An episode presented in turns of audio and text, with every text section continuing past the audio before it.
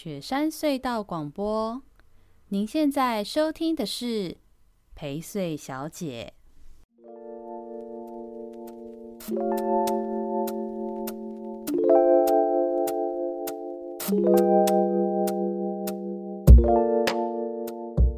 大家好，我是薛成义，欢迎收听陪睡小姐这周的宜州大事。我是薛成义。嗨，大家好。我前面就已经讲我是薛成义了，其实，所以我硬要介绍你。这个刚刚大家好，这位是小帮手，小帮手，嗨，嗨。这一周呢的前面啊，互动的素材还蛮多的。就是小帮手说，我们不能太认真，不可以一开始就马上讲新闻，至少要跟大家就是三五分钟的拉迪赛。这个拉迪赛很重要，因为他说听众朋友的回馈是很重要的基石。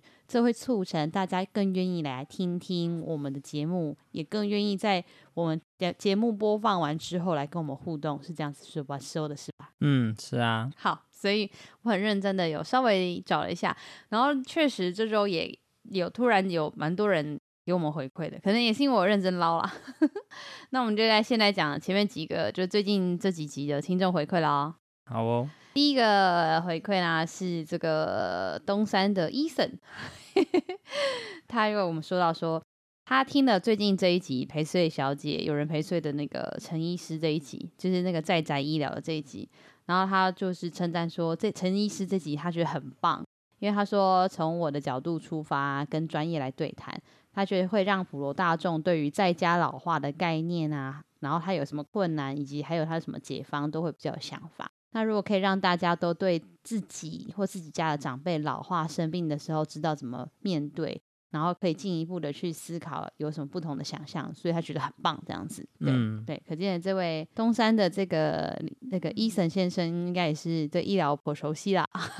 嗯，那他有讲到说，他可能跟陈医师也是稍微认识，陈医师他其实是很浪漫的。然后他一直在追求，也诉说这些愿景啊。除了政府的投入资源之外，其实也蛮需要，就是大家对医疗的健康相关的知识跟能力、势能，好，要去必须要提升。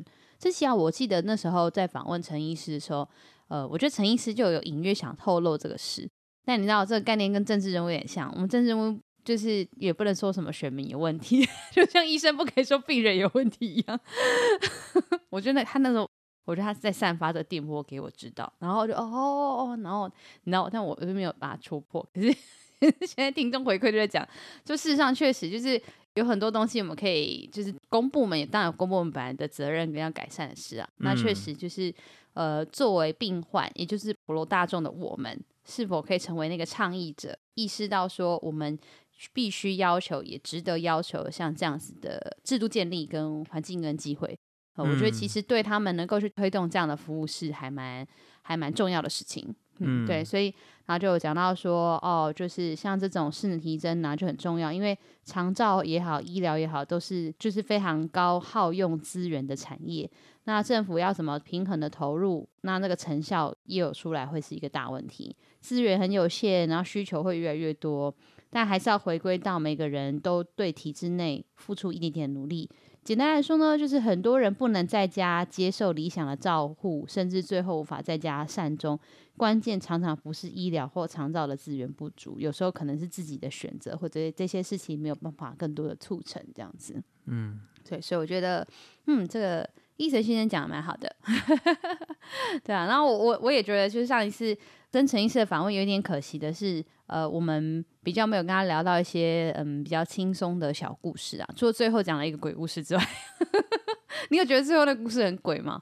你觉得？嗯，不会啊，蛮温馨的嘛，就是、对啊，就是电波传到了他身上这样。我其实是一个很害怕鬼故事，所以那时候陈医师要讲的时候，我其实心里超忐忑。我心想说，哦。天哪，不要对我，不要讲太恐怖。然后后来讲他讲的那个，就觉得哦，还好，还可以接受。嗯、对，我希望这样子，这样有吊大家胃口吗？如果没有去听陈医师那几集，赶快回头去听。那你拜托你不要直接切最后面听故事，你要从头听，真的。就跟文燕的阿嬷的包包是一样的。我啊，比起来文燕阿嬷那个包包那个比较灵异，我觉得陈医师这个真的比较温馨。对，那陈医师这集是真的哎，蛮实用的。说实在，因为连。我爸妈，我今年要出门之前，我爸妈都还跟跟我讲说，哎、欸，你说那个你最近这一集这个陈医师这个啊，哈，嗯、那个是不是怎样哪样什么？他就会问，然后我就跟他解释，然后他在讲说，我们家四楼的阿嬷，其实最近刚过世啊，是我我阿金的妈妈。那个阿嬷就是前阵子刚过世，但她离世之前的这可能五年、十年，她其实都是行动相当不便，她失智，然后又有中风，然后又有各式各样的状况。然后因为像我们家是住大楼，我们是住小传统公寓，是没有电梯的那种公寓，五层楼的那种没电梯公寓。嗯，你知道最近的最后的这一两年啊，就是阿金他们都是要。把阿妈用抱的从四楼抱到一楼，然后看完医生再从一楼抱到四楼，嗯、就是阿金啊，然后舅舅啊，或者是我表哥他们都要这样子。想想他们真的超辛苦。然后我妈刚刚都在说啊，早知道就是不知道有这样子的医疗方式啊，如果有这样的医疗方式的话，他们就可以怎样那样怎样那样。对，所以我觉得真的是还蛮蛮实用的，嗯、那观念也蛮需要让大家可以更新的。对，我就想说，嗯，连我妈听完都觉得听得懂，而且觉得可以采纳。应该听完我们这一集，蛮多人都会觉得跟长辈沟通这些医疗方法应该会比较容易。嗯、大家可以把自己推荐给自己家的长辈听。嗯、好，那再来这个是我们社团里面的卢小姐。哦，卢小姐她有特别分享说，有关我们第四十一集谈绿博的那一题啊，嗯，她自己呢是二零一三年一二零一三年的主题叫做“一起深呼吸”，那个“忆”是回忆的“忆”。好，“忆起深呼吸”那一届，她有参加过那个，她跟我我我说到的那个秘境导览那件事情，就上次我在那个宜州大师没有讲到嘛，我印象很深刻是反而去跟那个秘境导览的部分，她说她觉得真的很棒。那那一年还有什么光和食堂？那个光和食堂，我其实对这个这样，他讲到光和食堂，我就开始有点印象。我好像刚好没有机会参加到，但那个光和食堂那一年是蛮热门的。嗯，他说那个光和食堂也是很棒的体验。那他自己的经验是他有去之前去过很多次陪小孩去绿博啊，觉得绿博的展览馆其实是非常教育意义的，但需要有人陪同来解说导读，不然老师给学习单去处理，小孩其实也是抄来抄去，没有真的去了解这个展览馆的主题，是有点可惜的。然后他这样其实我才想起来说，哎、欸，真的耶！我以前其实念国中小，尤其是国小的时候，我们去绿博校外教学都有要求，我们要就是。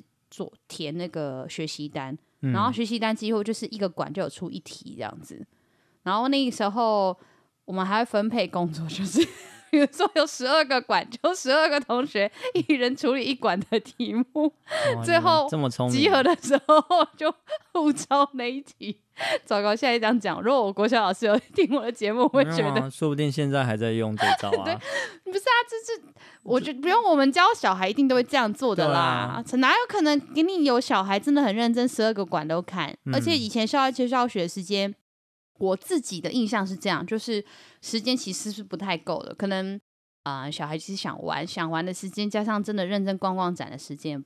就是不够啦，坦白说，嗯嗯、所以你真的叫他十二个馆都看，嗯、很困难。就算只是六个馆，嗯，也很困难 之类的。所以，所以就是，嗯，对，但至少抄个题目，就会对那一题有印象嘛，嗯、之类的。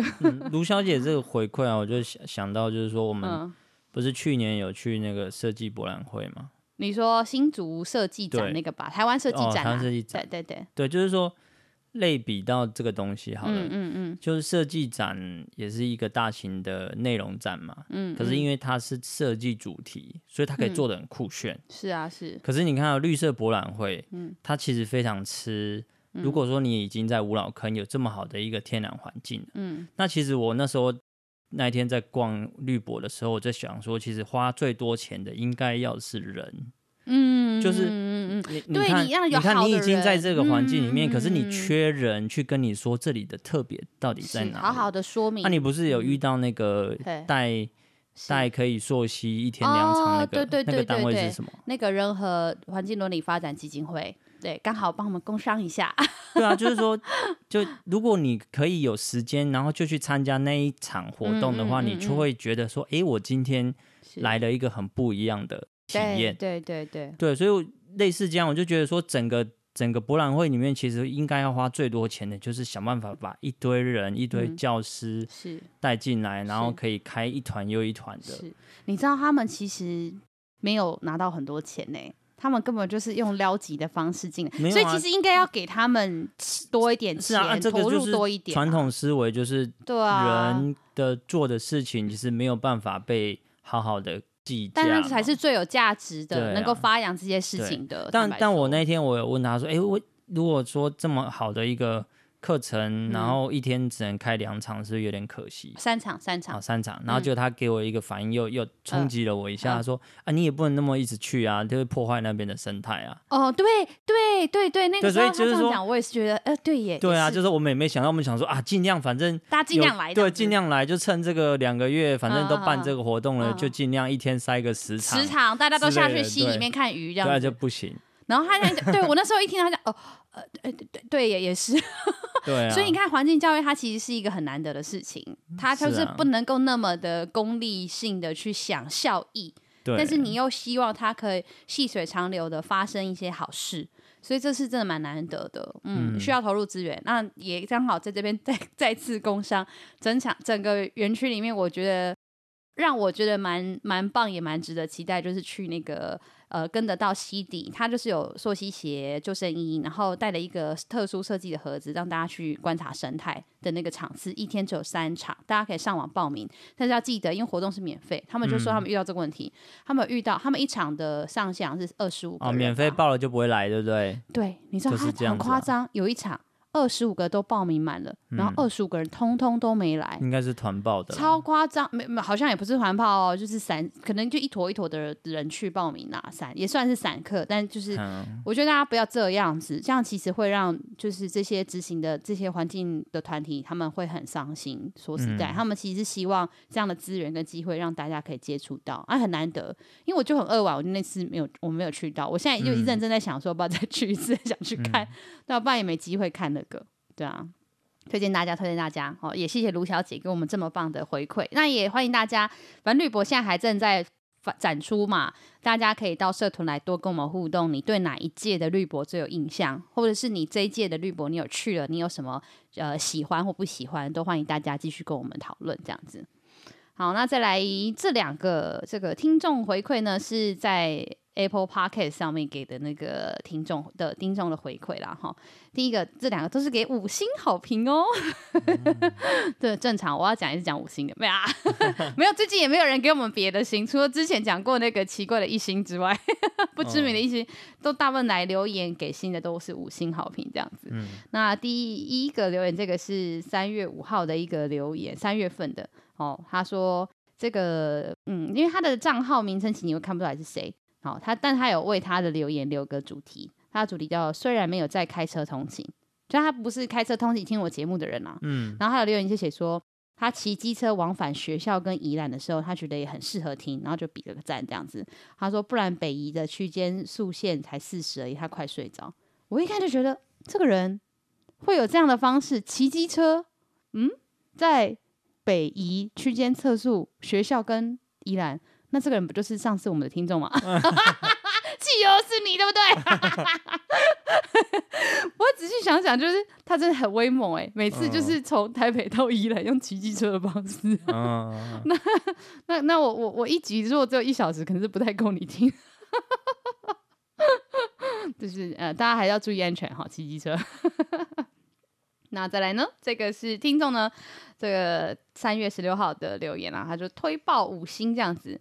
他特别推爆说，他好喜欢《积极政党》这一集，然后就是非常有趣，而且也很真实的讲到一些政治的黑暗面啊，或者是现实这样子。他觉得是一个既有趣但是又真实的一集，很喜欢这样子。嗯、那他说他每周都很期待陪睡小姐新的一集上档，然后叫我们加油，然后比画图贴了一个加油的图这样子。然后他说一定会继续停下去。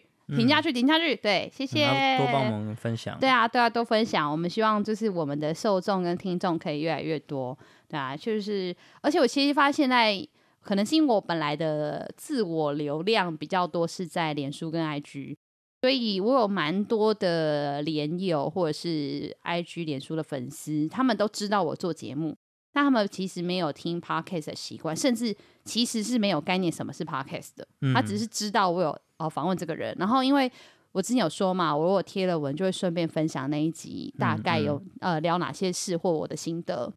所以那些人就会当贴文看，他不会真的来听。但是呢，各位好朋友，请你就是一定要来听哦。嗯、那有听到听众朋友，你身边如果有人知道陪睡小姐，但是没有认真收听的话，赶快洗脑他认真收听哦。嗯、就检查你身边的朋友，他的 Apple 手机里面有没有 pocket 紫色的图案？对 对对，对。那如果他刚拿到手机，他就把它删掉，要把它装回去。是是是，很多人是这样，因为最近越来越多人是这样，就是。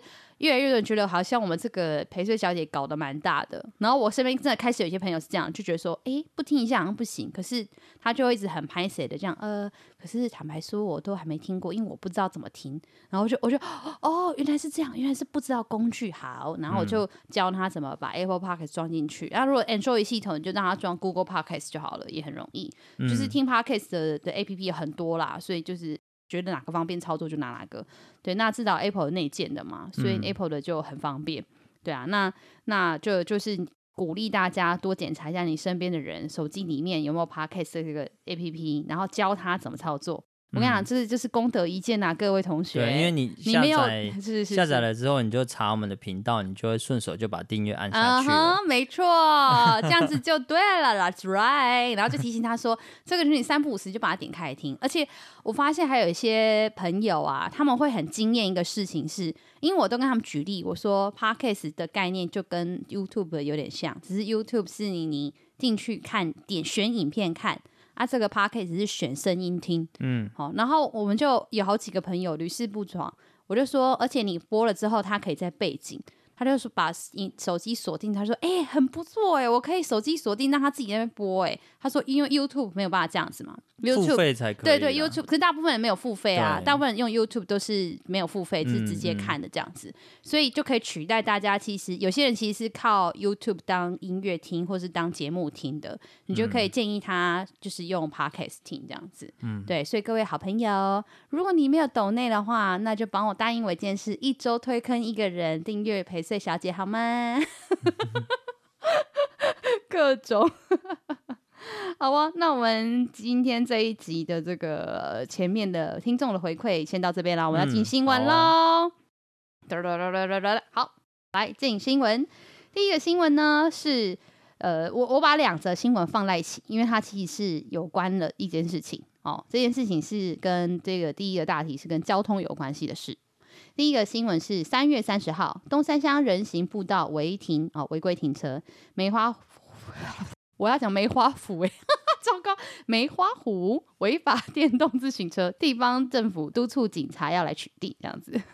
那连带一起的这个新闻呢，是四月一号，宜兰东山路划设人行道惹民怨，那东山乡公所就表示说，这是一个必要的设施。那这个事情，其实，在我们的社团哈，我们今天都还没有做节目之前，就已经在社团里面有一些热议了。就这两则，这两则新闻都有被贴进来，然后大家都进来在讲，我讲说，就是想知道我们会播报这则新闻以及怎么谈这件事。那呃，我简单讲一下新闻内容哈。简单来说呢，就是呃，宜兰县政府在三月底四月初的时候，有办那个扩大的县务会议。就是呃，宜兰县政府它是每一周都会开县务会议的哦，这先让大家知道一下。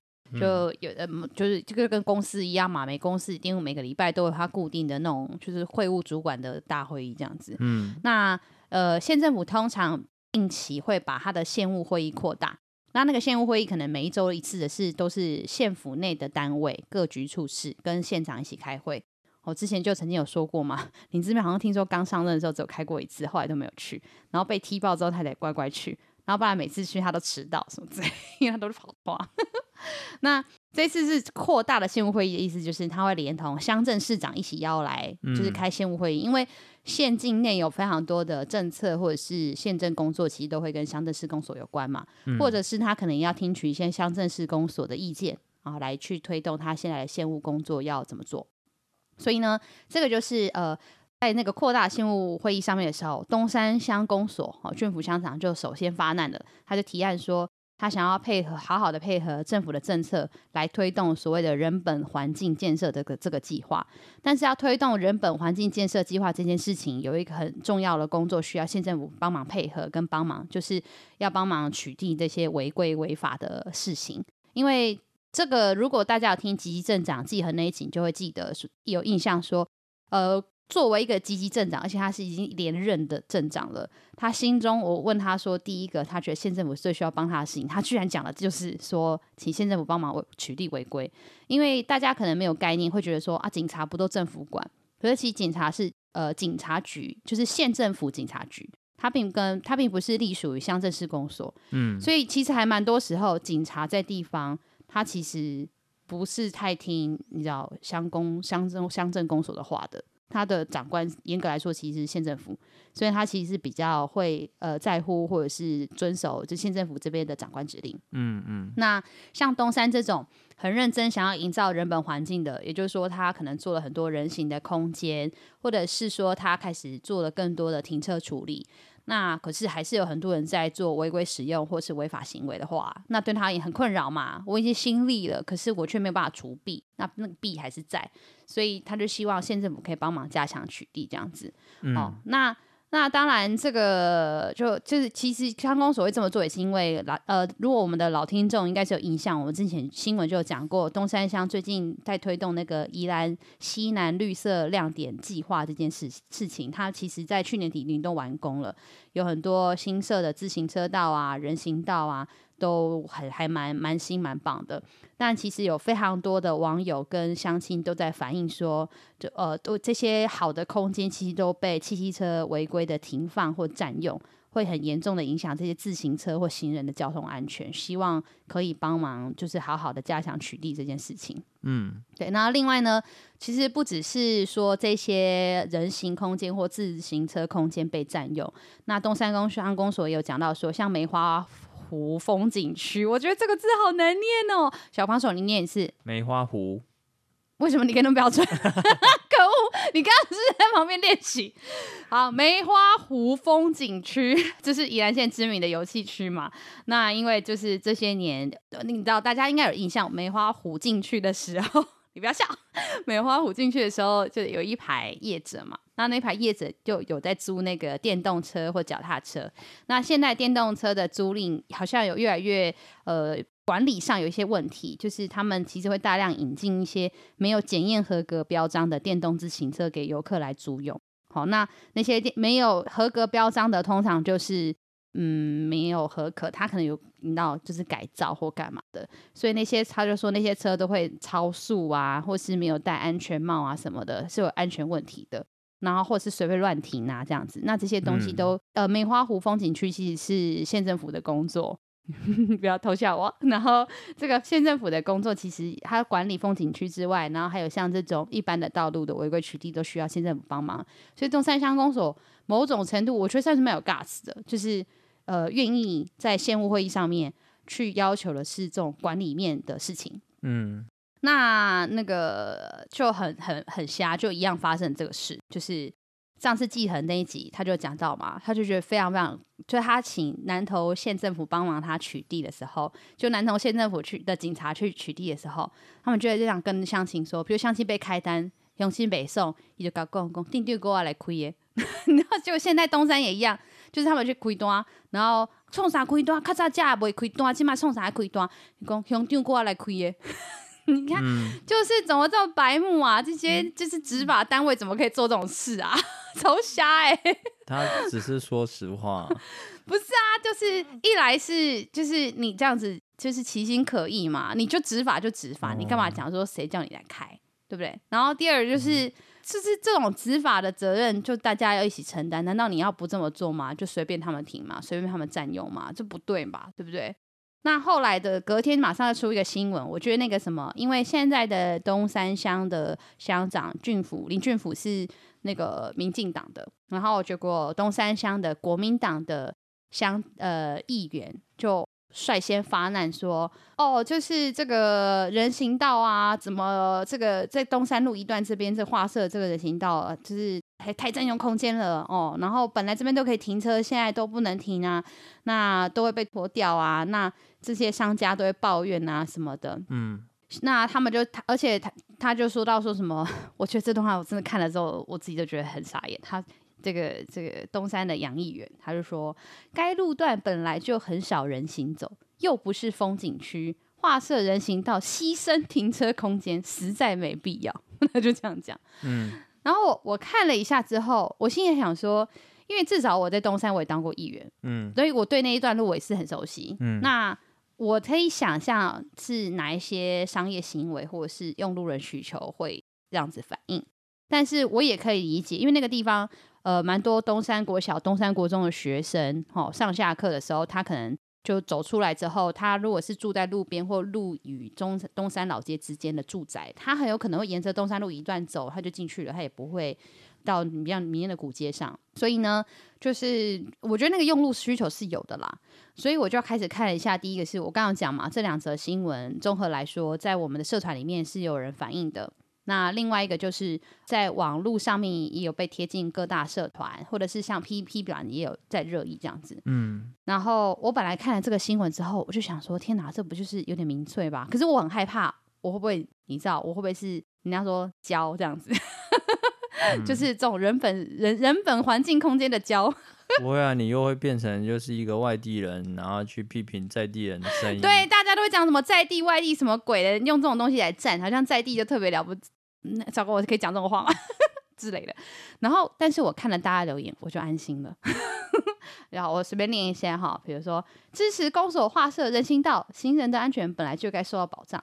然后还有人骂骂脏话，坑就是乡下地方民智未开吗？然后，然后还有人说啊，人行道本来是停车空间吗？这是什么东西？然后还有甚至会有人说什么啊，乱停的人还好，乱停车人好还好意思抱怨嘞，怎么怎么的。然后大部分人都写说就是支持人行道的规划啦，嗯，对。然后他说什么，甚至还有网友回就是回复那个杨议员说什么画设人行道压缩停车空间？问号惊叹号这样。那你怎么不说开一条马路是压缩到行人行走的空间，所以不应该开马路，应该要给人走，嗯、就之类。就是这确实就是看你是从什么视角。对，那尤其你不可以因为说那比较没人走，所以不需要画人行道。上下课不就有人走吗？对，没有，而且我我说道路的权益的观念应该是行人为优先，这不是从小教学的吗？这不是从幼稚园小孩就被教学叫行人优先，所以我们的道路规划本来就会以行人的需求为第一优先。这是近几年的幼稚园开始。哦哦哦，OK，Fine。或许杨议员当年的幼稚园是没有这观念的啊。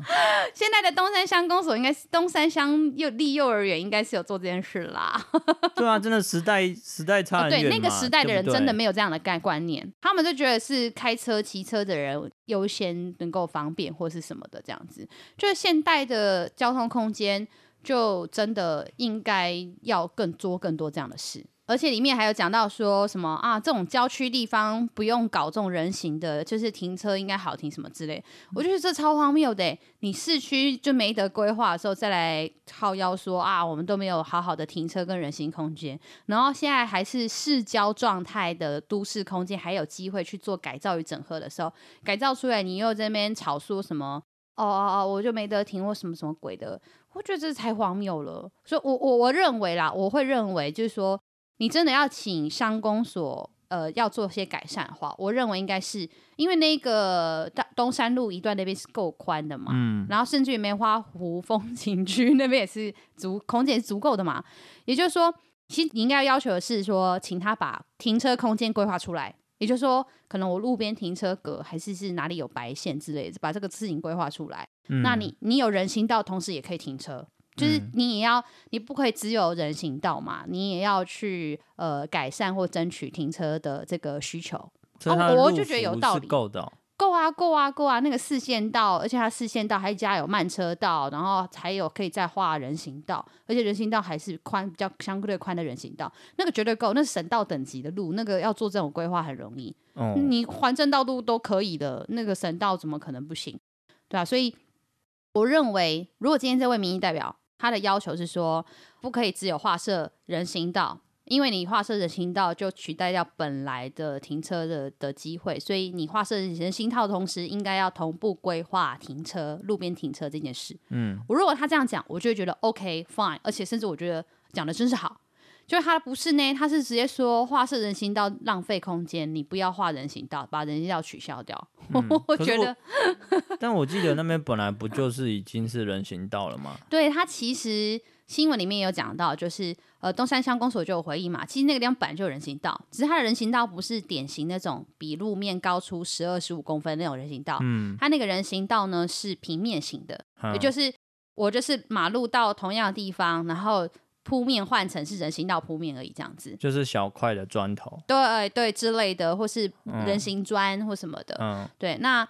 他就说，因为那个铺面受损嘛，你去那个、啊、Google 实境里面看，你就会找到旧的。对对对，大家可以去看，就是之前几年的时候，那个道路旁边的人行道是什么状态。嗯，那他其实并没有画，等于不是画新的啦，他只是把它本来的变成是用那种绿色标线的方式。嗯，那我就会觉得说，哇，今天我要是那个民意代表，我就会更进阶讲，第一个。你要画人行道，你也有诚意一点。就是现在这种平面型的，很容易不小心被占用，而且有时候因为它没有路基高差，所以没有办法真的保护行人。哦，嗯、你应该要变成是正式的、典型的那种人行道，嗯，哦，有高度的，甚至还可以有一些 buffer，就是你最做那个那个灌木丛、种树什么之类的。嗯，哦，你你甚至可以进阶要求要这样啊，就是你要做哦，做的好一点、优质一点，哦，再加上呃规划路边停车。哎、欸，如果他会这样讲，我我觉得这其实还蛮厉害的。哎，就会不是他他他 就不是这样讲。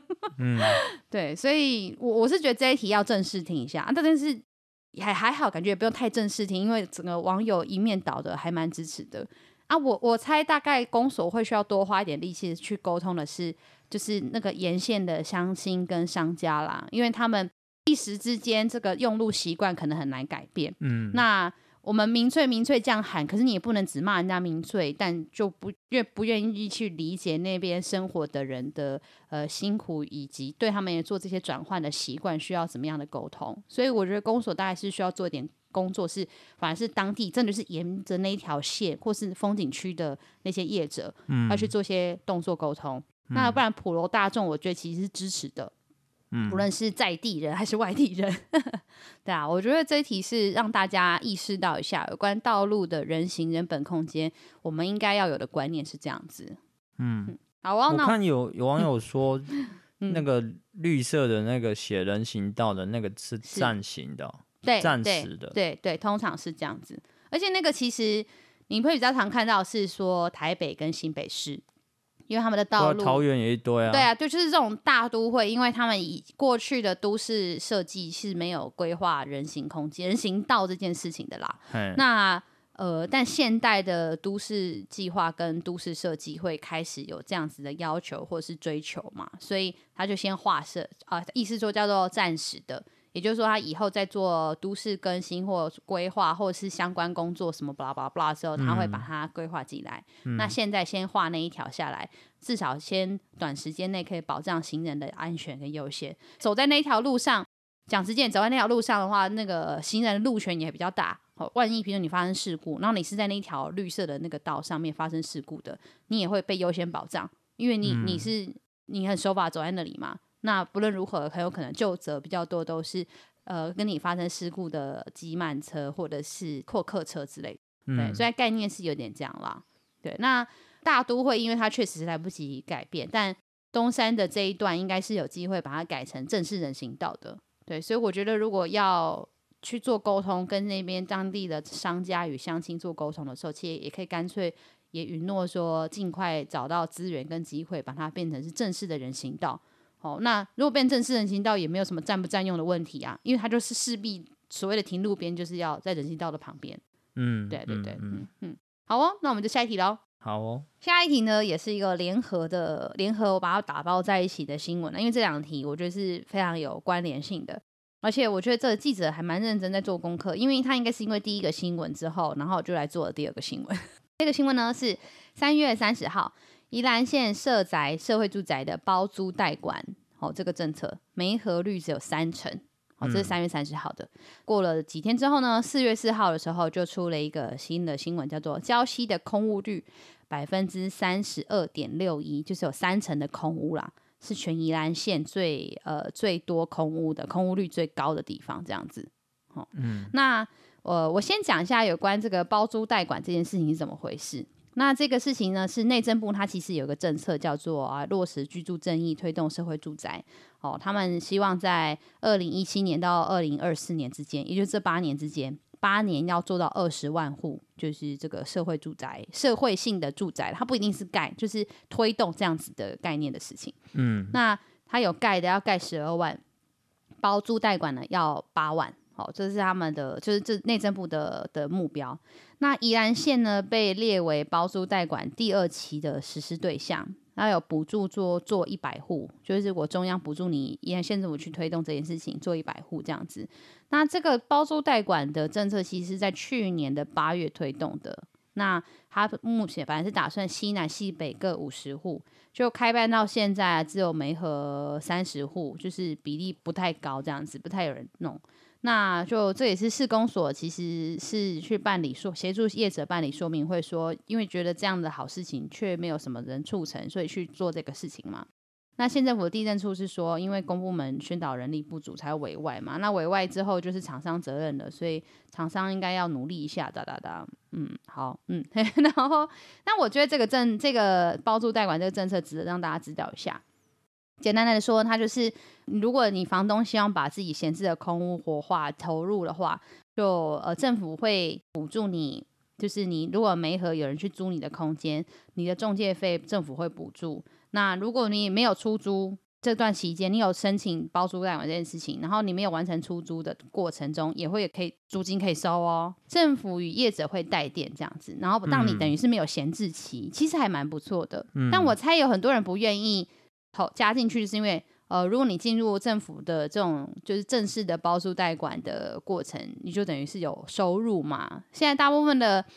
租房子的人都没有明显契约，也没有去政府那边做任何的登记动作，就是因为大家不希望我租房子成为包租公包租婆的这个收入变成是会呃很明显的我的就是以后会被课税的 收入，我就不想开发票收据之类的概念是一样的，嗯，对，所以还才是没有那么多的人参加。但其实如果评估一下，如果呃对你而言，呃这样子的收入对你来说不会是。造成你有太大的税负的压力的话，其实很鼓励大家应该要去参与这种包租代管的工作。嗯，那参与的房东或房客呢，还可以有就是三种税都有减免。其实其实他也是知道大家会担心税税务会增加，所以有三种税会减免，嗯、三种费用有补助，然后这三年都会可以帮忙做三年的事情。好、哦，所以包含像比如说呃每个房东每个房子每个月的租金收入。如果你有一万元以下，就是你租这个房出去不是超过一万块的，其实是不用所得税的。嗯嗯，然后房屋税跟地价税都可以比照自用住宅去办理。哎，那期间有差哎，就你你你等于本来明明不是你自用，可是你愿意加入这个包租代管的话，就变成算自用住宅，其实也蛮不错的。而且每个房子每一年都有一万块提供给你做修缮，然后还有像公证的费用啊、居家安全保险的费用之类都会补助。然后业者会有三年的专业服务，其实是蛮不错的。嗯、那我不知道为什么这么推的这么不成这样子，所以其实应该要努力一点这样子。那房客的部分也会有租金的优惠。第一类的房客呢，就是市场租金九折；第二类像原住民、家暴等等特殊案件际遇的家庭可以七折；第三类就是低收入户有五折，就是你的租金的折扣，就是政府会直接补助。好，就一万块的房子，如果你是一般的房客，你用九千块租就好了。政府每个月补助你一千块租金。嗯、那如果你是第二类、第三类，就有七折、五折。哦，那那三千块、五千块都是政府会帮你补助。就房东一样可以收到那些钱，但是房客其实不用花那么多钱租房子。对，嗯、所以其实这个政策我觉得还算蛮蛮努力在做这件事情的啊。所以我觉得应该是蛮不错的。那我看到这个新闻的时候，我想说，嗯，包租代管推不动，除了大家怕税收之外，是因为宜兰的就是空屋或是合适使用拿来出租的空屋不多吗？结果没想到后来就出了这个新闻了。好、哦，这个空屋率这件事情，我刚刚说的空屋率是宜兰空屋率最高的地方是礁溪嘛？嗯、你知道宜兰的空屋率是在全台湾宜兰县排第几名吗？不知道哎、欸，你猜猜看。你说礁溪在全台湾吗？我们礁溪在全宜兰第一名啊。那但整个宜兰县的空屋率，平均的空屋率，好嘿，在全台湾的空屋率里面比，就是比如什么台北、新北、桃园，哦，台什么的，第十名啊？你觉得我们第十名吗？你太小看我们嘞。第二名，哎，对，答对了。我才刚给你提示，没得猜到，没错，往前跳多一点，没错。然后第一名是金门，因为那个地方你知道就是外移，嗯、金门的原因完全是因为外移人口太严重。嗯嗯，嗯。那宜兰的原因完全就是炒房，就是我们疯狂在盖房子，农舍，然后都是假日什么的，礁礁溪那边的房子也是 Coco Coco Key Coco Key，就是。我就在想说，真的有那么多人要住或要买吗？我们的人口也没增加多少啊，好奇怪。嗯、那我我稍微讲一些数据给大家知道一下哈。呃，我先讲一下空屋率这件事情的定义。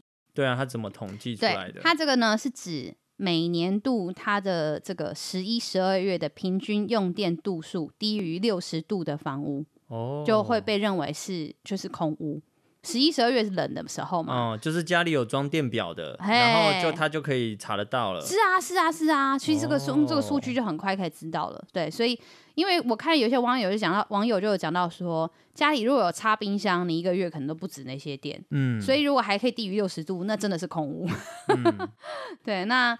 的内政部就是会把它这个界界定为是低度使用的住宅嘛，那把这些住宅和各地区的房屋的比例比率来说的话，就是空屋率的这样子。那像宜兰县的空屋率大概是十六点七趴，就是我们大概百分之十六点七的房子是空的，那仅次于金门的百分之十七。那你知道全国的标准是多少吗？全国的标准其实是百分之十，对，没错，就是。也就是说，呃，全国平均来说是，就是每十间房子里面有一间可能是空屋，嗯，对，那只是宜兰就将近有一点五间以上是是空屋了，好、哦，尤其像礁溪，所以你看礁溪刚刚的数字很惊人，数礁溪的空屋率是三成诶，百分之三十是空屋，嗯、就是刚刚讲的用电度数很低的这种，所以这个很可怕诶，所以你看看到礁溪那一整片温泉套房吧。对，所以其实都是那种度假小屋，什么周末来做宜兰人，什么我退休后的养老的周末生活之类的。我猜啦，嗯、应该大多数是这种。嗯，这个新闻呢，其实我觉得是蛮认真有趣的。他就找了一些房仲来询问说。呃，为什么会有这些空屋的现象，以及现在宜兰的房价现象是什么？嗯，那我通常不一定会念，但是这个我特别念一下啊。中信房屋房产顾问吕博凯认为，啊，他有被访问，他有被访问，因为我们听众应该有印象，我们之前有一次的那个代班的代班的帮手就是博凯，这样，这、哦、让我想到，其实之前有听众敲碗过，说想听博凯来谈宜兰的房市房产的事情。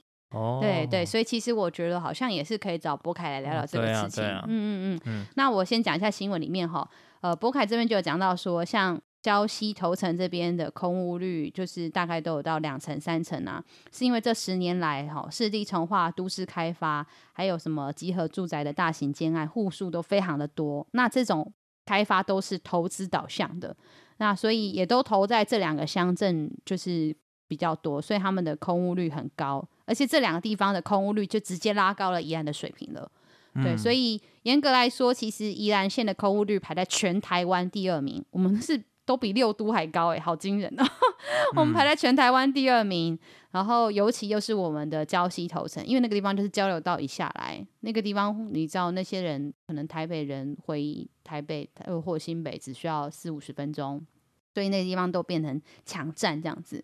那说像博凯就有说到说，交西买房的客户啊，呃，自住的其实很少，大部分比较多是度假的这样子。嗯。那还有其他的就是投资客和建商卖不掉的房子，所以其实市场是有点供过于求的啦。嗯。但他说目前就是现在这块市场，但他又可以就是把持着，所以也很少人愿意。呃，开第一枪来降价出售，所以房价还是很高。嗯，嗯，这个其实是我觉得很不健康的一件事。对，我记得上次我们跟一个礁溪的朋友聊天呢、啊，嗯、我们就聊一聊，就发现说，哎、欸，那你就在礁溪租一个房间，嗯，就还比你每次。每个周末还要来这边住住饭店还是住旅馆便宜？或是买房子？不不不不，就是租啊，因为租一个月好了，五千、六千、七千好了。嗯。可是你看，我们如果每每个礼拜来两天住两晚，嗯，就是饭店钱一个礼拜就喷两三千了。哦哦哦，对不对？那那对啊，那那租一个房间五千块，对你只要5000块每两周来住一个周末，对，哎、就 A 猴了。还可以放自己的东西在这里。对，但是但是这个是在讲猪的，就是这些空屋率一定都是卖的问题啊。对啊，对对对，那就是是在都市啦。嗯嗯嗯嗯嗯嗯。然后这个新闻的同时，又有另外一个台湾房屋礁溪加盟店主任黄惠慈说，都是我们自己朋友。惠慈也是一个很优秀的房仲，哦、说实在的，那就讲到说，这个礁溪跟台北的交通很便利嘛，有很多温泉套房，就你刚刚讲温泉套房、温泉公寓。你知道他讲的时候，我觉得很惊人。你知道前几年礁溪房市炒很凶的时候，一坪砍到多少钱吗？不知道，猜一下。四十四十万啊、喔，嗯，不高，一坪要五十几万，真的很扯哎、欸，在台北买房子都没那么贵吧？如果你买一些偏远一点的地方，对啊，那但是因为现在就是郊西房子真的盖太多了，所以有稍微下修，哦、稍微下修之后呢，每坪还是要四十，就是你猜的数字，嗯、对，所以我之前 跟我一个另外一个同事 聊天的时候啊，嗯，就是他也有他。在桃园嘛，那他也有在研究房市，嗯，他就有说一个现象，但我不确定是不是是不是对的啦。他就说，嗯、你看我一个建案，建案 A 好了，我盖下去，嗯、然后我先喊了一个售价出来，嗯，嗯，那我建案 B 比建案 A 还要晚盖，嗯，那我再怎样，我一定要卖的比建案 A 还要贵，嗯，我不可能卖的比建安 A 还便宜，哦，因为我越新的，对我我越后盖的房子，我都要。至少就是保底，旧房子不降价，我新房子凭什么降价？对，所以你看，就是继续一直叠，一直叠，一直叠，一直跌上去，就是这个概念。我们宜兰人真的都买不起，也住不起，哎，我真的觉得很荒谬。那我们现在工作室录音的这个地方也是租的嘛？然后之前就有很多人说，就是啊，你们都不会想说要买房子吗？什么之类的，我都直接打向人家，我说不是我不想买，是我真的买不起。我讲认真啊，就算我我现在我现在没有投没有工作，我都买不起了。我们的工作就是自己做的小创业，我们还是买不起。就算我真的有公职身份，比如我之前是议员的时候，我也买不起啊。其实，因为我一个月存不了多少钱，再加上现在房子真的太贵了。你知道，像新闻里面就讲到说，呃，比如说像他们就有调查到，发现说，像礁溪的透天厝老房子哦，三十年的那种哦，竟然还要八百万呢、欸。我就想说，三十年老房子要八百万，是神经吗？嗯、你可能你用他房子变六十年一样，六十年那么老，也就是过了三十年，你可能这个八百万都还没还完。可是，可是他透天是含地平卖啊，不是？那还是很贵啊。没有，我觉得跟台北比还是很便宜。而且你你要想，就是宜兰人的薪资所得跟台北比。对不对？是啊，是。没有，我只是想分享，啊、我我觉得对我来说更扯的是，我之前在台北租房子，哦、我租的那个房房间就是那一层大概有三房一厅这样，哦、然后他大概租两万多块，哦、那房东一直试着说啊要卖了要卖了，就是威胁你，就是想要涨价之类的，哦、但那些都算了，就是说。他开的售价是好像两千多万，对啊，对啊，你看哦，他一个月才租我两万多，他要租一千个月，他才会。一千个月是几年呢？然后重点这些都都算了，我们先不要算哈。哦，好，我就知道你数学不太好，不要吵。对，不是重点是。这一栋，你要台北很多那种老公寓，对不对？嗯嗯、扁扁的，没有很高，然后都是走楼梯，就是我，对不对？所以层楼那个两千多万，你买到的还没有地平呢，你只是那一个三四十年的老屋子，嗯，而且全部都是旧装潢，哎，你还没有加装潢的钱呢。然后我就想说，到底有谁会花两三千万买一个四十年的老房子？嗯，哎。然后你再去算说他一个月，因为台北很贵又跑来宜兰炒啊！我觉得宜兰人很困扰。不是，我就不能比不能比烂。我觉得台湾人大家真的是骨有骨气、争气一点。就是我我真的觉得我自己，你知道。可能我我也是有一点点放弃治疗的心态啦，然后但是同时我也觉得也许也是一种转念，就是像我现在真的就是这个心情，就我我我我已经觉得说我的人生不打算买房子了，我觉得我觉得一辈子当无壳蜗牛，我觉得没关系，因为好就算我现在三十岁嘛，我未来可能在五十年要需要居住，第一个我我还是有至少我的老家我的家可以住。对不对？就很感谢爸妈，我们的爸妈背过房贷们，把它还光了，所以我们至少有一个老家老房子可以住。然后再来，如果假设我今天真的要呃搬出去住，我需要找一个属于自己的空间跟房子。好，给你五十年好了，五十年，我每个月都需要缴了房贷，像你刚刚说的，如果每个月我要缴两万块，一年就是二十四万，那五十年是多少？一千。嗯，那可是现在动辄像你刚刚说，如果房子动辄就是一千万、一千五百万、两千万起跳，我我我五十年房贷还没还完，我干嘛？我八十岁嘞，神经病哦！我我觉我愿意当无壳瓜牛，而且我我可能也不用租一个月要两万块的房子，我可以租便宜一点。我决定要去找那个包租代管。嗯、对啊，就是。不觉得吗？我的人生，我为什么要去背这个东西啊？我真的是疯了。所以我现在，我啦，我个人，我已经在说服我自己了。我就觉得我，我我愿意无壳蜗牛一辈子。反正我就住，我就住住老家吃老本，不然我就是当个无壳蜗牛，租租房。反正我租租房，可能三十年、五十年都没有那么多钱。我到底我不需要这样子搞，对啊。所以我我自己会觉得说，就是现在的这种房子的这种状态，真的真的太不健康，真的是有问题。那。到底要怎么降降低空屋率这件事情，其实就变成一个很重要的功课。那我稍微来补充一个事情，就是这新闻里面其实有讲到说，哦，因为讲到这件事情，就会去问说，那国家或者是政府的打房政策是什么？然后我看到这个时候，因为我很想讲这个题目，也是因为呃，我对这件事情非常有感。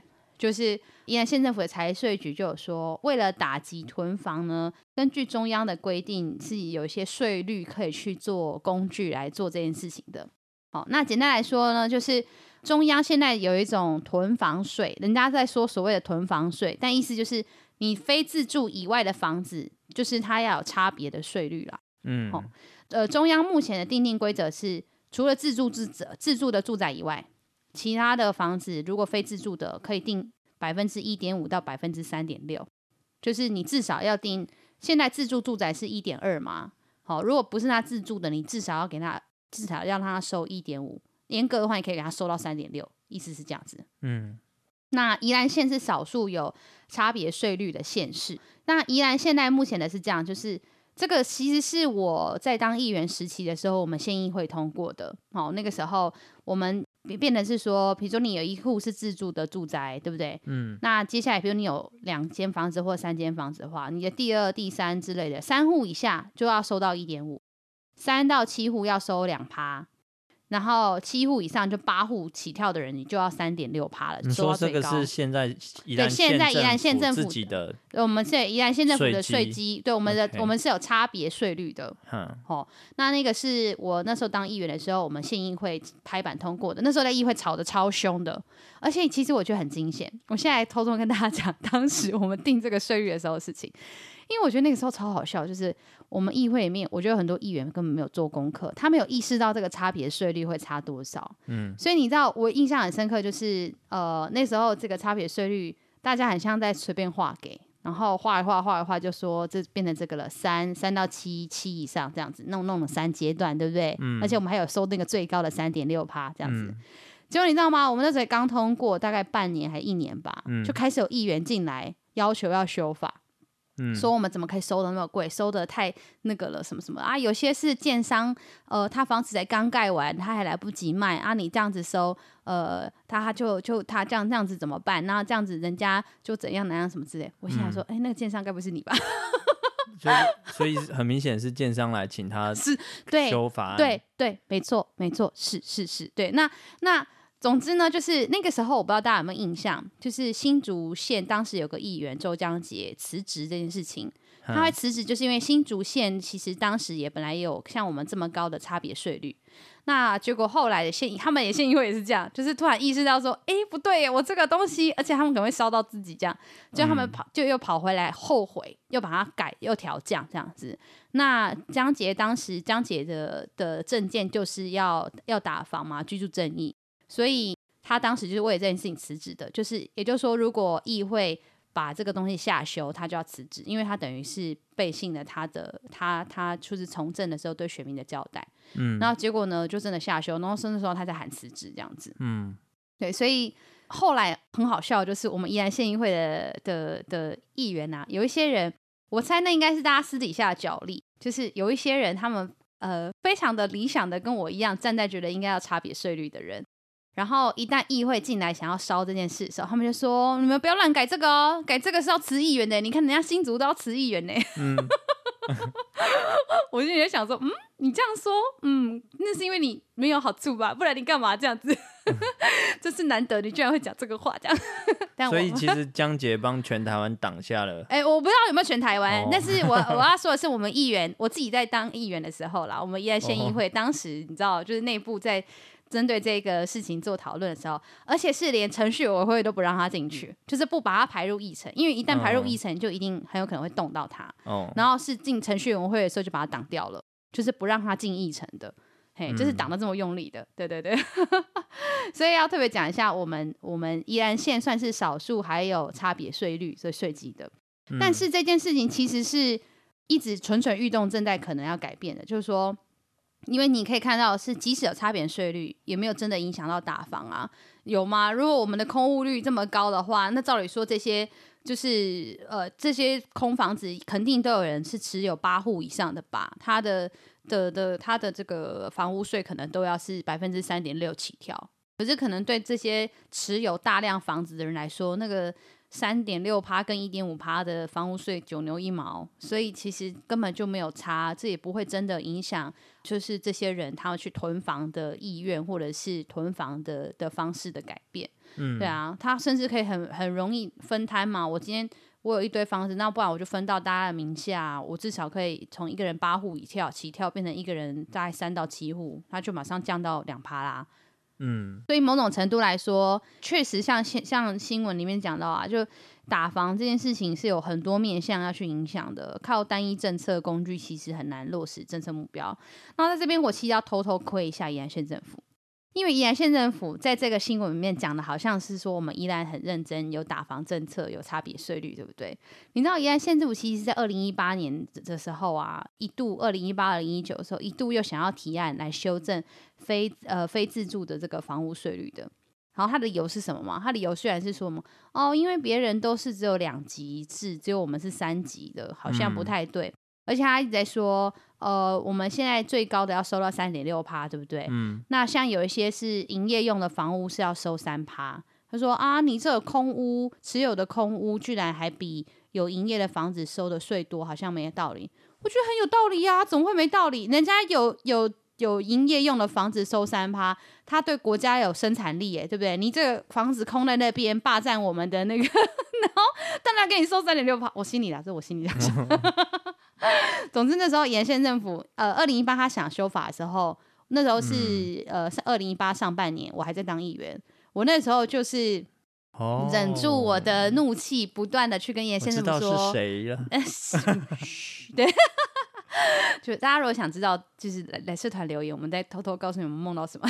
嗯、但总之那个时候，我还用各种的威胁理由，就是说你不要给我在这个任内搞这种事情，尤其今年要选举，然后而且不管选不选举都不应该改这个事，因为我们宜兰县政府这个三级的差别税率，我觉得其实是很前卫的，而且坦白说，他真的也打不到什么房。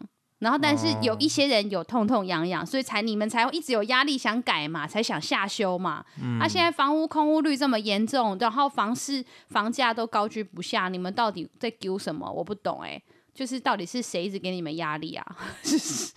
所以，嗯，就是偷偷跟大家讲一下，然后，然后就是原先我就希望大家可以 hold 住，我觉得这个差别税率税基其实是依然是算是蛮前卫的啦，目前状态。嗯，好哦，那嗯，那还是想要补充关于空屋率这件事情。嗯嗯嗯，就因为我觉得刚刚在谈的其实都是都市里的角的角度。嗯嗯，那我其实这几年来在乡村里面看到了另一个状况，也是跟不动产嗯的流动性有关的。嗯，就是说，你看在农村里面，尤尤其是像深沟好了，这些有这么多。呃，新的外县市来的农民想要来这边做半农半 X 之类的，其实是找不到房子的，嗯、是没有房子可以住。对啊，对啊，对啊。那那这里面有很多很多农村里面不动产的问题。对，很多其实呃农舍或是那个是很久以前盖的，或是呃老灰啊的家里。其实是有空房的，嗯嗯嗯，或是空房子的，因为孩子出去了嘛，嗯嗯嗯。但是呢，他们不愿意出租，对，因为有很多麻烦，就有管理上的问题，对那些的。老老一辈说啊，我无欠那钱，嗯，啊，我做你这我们是过来经历经历几类。啊，第一个你又要花钱，还要担心你这个房客好不好？对，然后第二个就是说啊，你这人我你 会不会生做这麻烦？哦，有可能会会就是对，反正就很多麻烦，所以那个反而是不同的问题需要被解决。是啊，然后去。嗯，提高这些不动产的流动。是啊，是啊，是啊。对，那这个也是，其实是这一两年接下来可能是国发会国家发展委员会，嗯，开始在地方创生里头，嗯，试着要解决的最大的一个其中的问题。嗯嗯嗯。对，因为人他现在要鼓励人往都市外移动。可是都市外的地方人进不去啊，没有办法住进去。嗯嗯嗯嗯嗯。对，那这个是怎么解决？嗯，对，那其实，嗯，就是得找有公信力的人出来背书，例如说像以政府当二房东，对啊，刚刚提到包租代管，其实是一种方法。对，所以包租代管可能没有办法全部人，但是某种类型都可以做到。对，怎么样进场协助到这些？呃，老人家他家里有空房，嗯，但是他也没有力气去整理，他也没有资金去整理，是、嗯，嗯嗯、那他也没有办法去管理他的房客，嗯嗯嗯，嗯那这些东西该怎么做？嗯，其实反而是地方政府，他接下来可能得配合国家下来的一一致的政策，然后去做的一些新的措施啊，嗯嗯嗯，对，我同意，所以呃，就是关于空屋啦，还有宜兰的这种房市。我觉得现在价格真的太荒谬了。对，如果未未来二十年，其实也很难说。你知道，就是此一时彼一时。就是三十年前，谁晓得就是房屋土地这么值钱？嗯，我那时候我听我我我爸说，以前我阿公很早很早，你看我阿公五十年、六十年以前的时候，他说我阿公在做代书，然后那个时候的房子跟土地根本就是不好的物件。然后那时候好像曾经有那种画土地画一画要的人可以拿去之类的事情，我我不知道那个是到底是什么东西，嗯、但我爸说有类似的事。然后我阿公还人很好，说没关系，他都不用随便画给大家这样。然后我现在说啊，阿公你是凶杀，头城镇上哎，头城市区哎，就、哦、我们居然一块都没有，真是太可恶了。桃园市中正路以前一坪一百五十块啊，哦，现在一坪一百五十万。中正特区哎，一坪一百五十万，没有啦，没有夸张，但一坪可能接近五十万。最顶级的豪宅大概一百五吧，我猜。好扯哦，好扯哦，你看一万倍的差别。对，所以也也许你知道，天晓得，说不定二十年、三十年后，你看像现在疫情就改变全球全球的这种呃经济跟生活生态了，那。呃，天晓得，在这二十三十五十年，会不会世界有什么变化，导致土地跟房子不是最值钱的？很有可能最值钱的是什么金元吗？台积电之类的，所以嗯之类的。好，所以我就特顺便来偷渡下一题新闻啦。我们现在加速了哈，嗯、其实也刚好后面三题新闻也是让大家比较知道资讯的事情哦。对，我们要忍住不要聊太多。下一题新闻就是要讲台积电要来宜兰啦，才怪，超好笑的。这个这个，我又把两个新闻放在一起啦。吼，一个是三月三十一号，好有园艺生机，好生物科技生机这个温室无人机研发馆等等的校舍正在新建。好，宜大的这个新的校舍，二零二三年会完成，在医科附近那边有一个宜大的分校特区这样子。那那个地方现在城南校区那里要叫做青农创业育成基地，好，又要弄这个地方了。然后三月三十一是个新闻嘛，隔天四月一号就说什么传台积电拟设厂在宜兰哦，然后民意代表就说啊，县府你要积极招商啊，什么什么的，就说宜科那个地方，那宜科的地方突然间在那两天都有新闻，嗯、然后我心里在想说好好笑哦，因为说什么台积电可能要来宜兰这件事情，刚好就是四月一号的新闻耶，根本就愚人节嘛。超配笑！我先讲一下这个，呃，一大这个哈，就是一大他们的这个城南校区，现在要呃要动，现在动土了。那他就是要盖这个青农创业育成基地，他希望以农业为基础的这些相关专业，在这个校舍校区这个地方去做。那因为一大其实农业类别的学生。是很多的，但是留在农业相关的学生却不够多。好像呃，全国的高教体系里面，农业类别的学生是有两万五千人。但每年的毕业，每年毕业生大概都五千个就是学生这样子，但是留在农业这里相关的学生是比例很低的。其实我就可以理解，因为现在整个台湾社会对农业的理解与支持是不高的，很多念农农经相关、农业相关的系所的学生。最后都没有选择跟农业有高度相关的事情来做，没有真的投农务农，对，这还蛮可惜的。坦白说，我们现在高教体系对于这种学学生，对于他当时高教体系里头的学习，是否真的等于或是投入他后来的专业与职业比例就低嘛？那何况是农业，这这是又另外一个可以聊很久了，但这这确实是事实。那宜大的这个吴吴伯新校长，其实真的我我觉得他蛮不错的，他他还蛮态度蛮正向，很努力的一个人。然后他一直认为说，宜兰大学冠名叫宜兰，嗯，同时宜兰又是呃以观光跟农业啊，应该要讲是以农业以及观光，尤其是农业为基础的一个地方。嗯，那宜大应该有责任。好，要跟宜兰有更多的连接，尤其是帮农业这一块做更多的事。好，所以他们也希望透过就是做刚刚讲到的这些，比如说温室啊，或者是场学习场域啊、研发场馆啊等等这件事情来做。那第一期工程花三亿，第二期工工程会有 BOT，会跟医科那边去结合，所以也期待说跟宜兰的农业和宜兰的科学园区都可以有一些合作，这样子，我觉得是蛮值得期待的。就是宜兰县境内的。个唯一的好的公呃，唯一的公立大学愿意去做这些事情，对啊，那这个其实也是终于你知道，因为那个城南校区的土地本来是当年说是清大要来，后来清大不来，然后清大不来就算了，还霸着土地不还人家，这故事有点复杂，这种概念有点像是。当时的政策是说，清大盖分校在宜兰这边联动宜科嘛，就后来因为少子化关系评估之后，他们不这么做了。然后，但是当时已经把土地干嘛那些都拨给清大了，就会让他说：“那你不要用，那你还我，我来规划别的东西。”清大也说：“嗯，那、啊、可是现在是我的嘞，你要跟我买，我跟你谈了婚事，然后我给你聘金。”就后来我们吵架分手了，决定不结婚了。然后说：“嗯。”没有啊，这聘金跟饼都是我的啊！你要你要跟我拿回去，你要跟我买回去，这样这种概念也像的。嗯、对啊，总之就是好几好几番波折，一大也很努力争取啊，现在就是要做的这样子。那后来有台积电这个这个愚人节新闻 是这样子，就是大家应该知道现在西部水情很严峻嘛，就到处都有很多。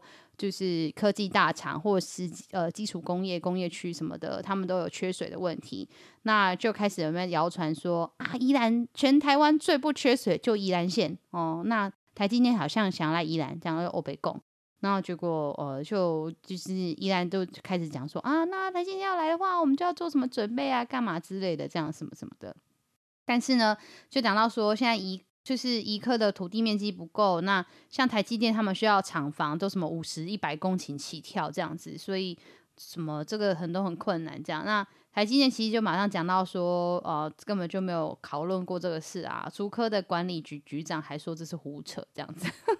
那我后来发现一个有蛮有趣的事情是，这个新闻也有贴在我们的社团，那蛮多我们的听众朋友跟我们的网友们都说到说，他们其实反而不支持台积电进来耶。因为大家都觉得台积电进来之后所造成的那个环境污染，以及它用水量，依然本来不缺水，很有可能搞一搞就真的会缺水了。嗯嗯，就是大家都有这个疑虑，对，所以我我觉得蛮有趣的。虽然是个愚人节新闻，但是我我觉得蛮意外，就是可以发现到说，哦，宜兰人对这件事情反应是这样子。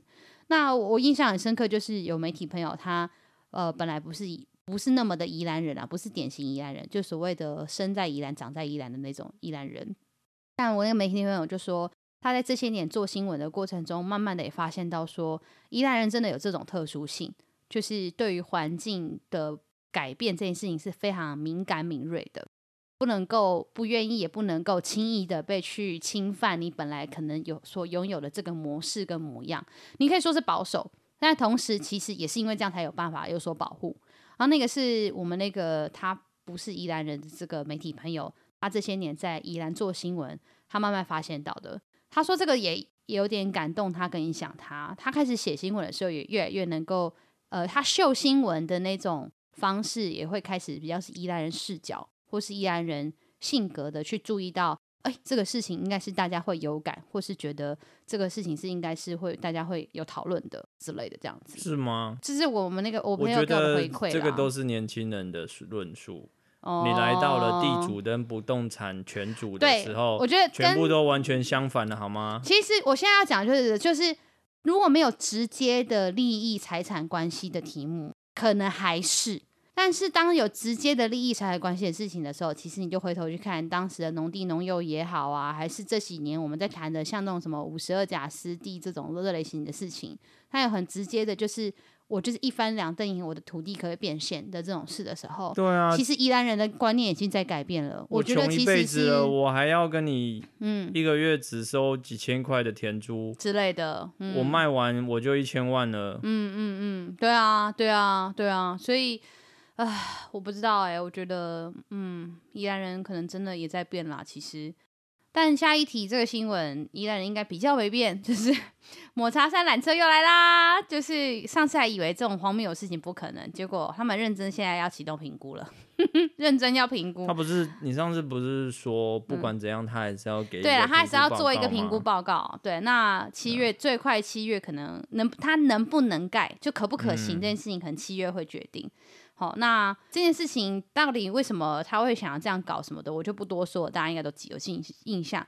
但是我觉得现在新闻里面也有透露一个，我觉得几率不高的原因，就是因为就呃新闻采访里面有讲到说，抹茶山建缆车一公里，好，初估造价要二点五亿元，而且后续的维护成本非常的高，再加上那一带的腹地其实是不够大，要新建其实会说是就是困难重重，所以。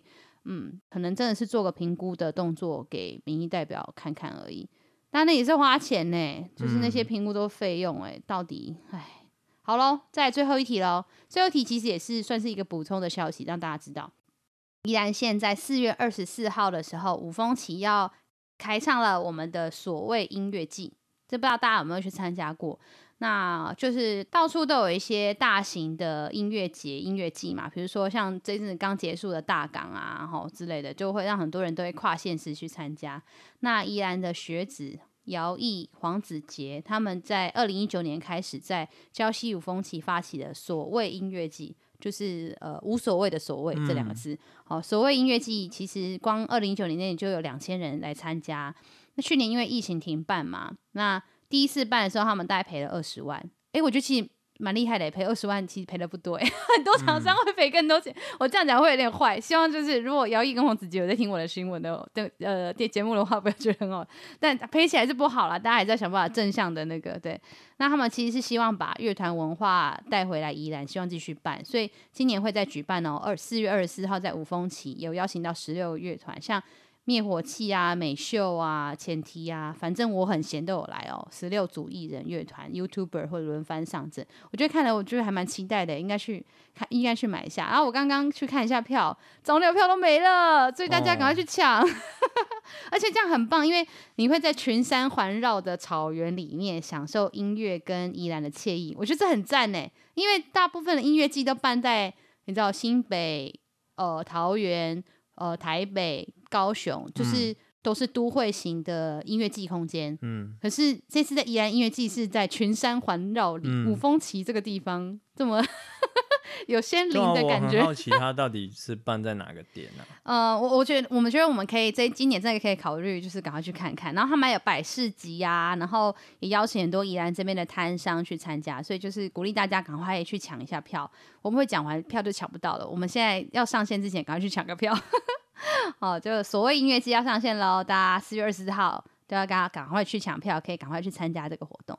好哦，那我们今天的节目就到这边喽。嗯，好哦，好哦，那呃小帮手应该没有要突击询问了吧？没有，没有，很害怕。好，那就先这样喽，拜拜，拜拜。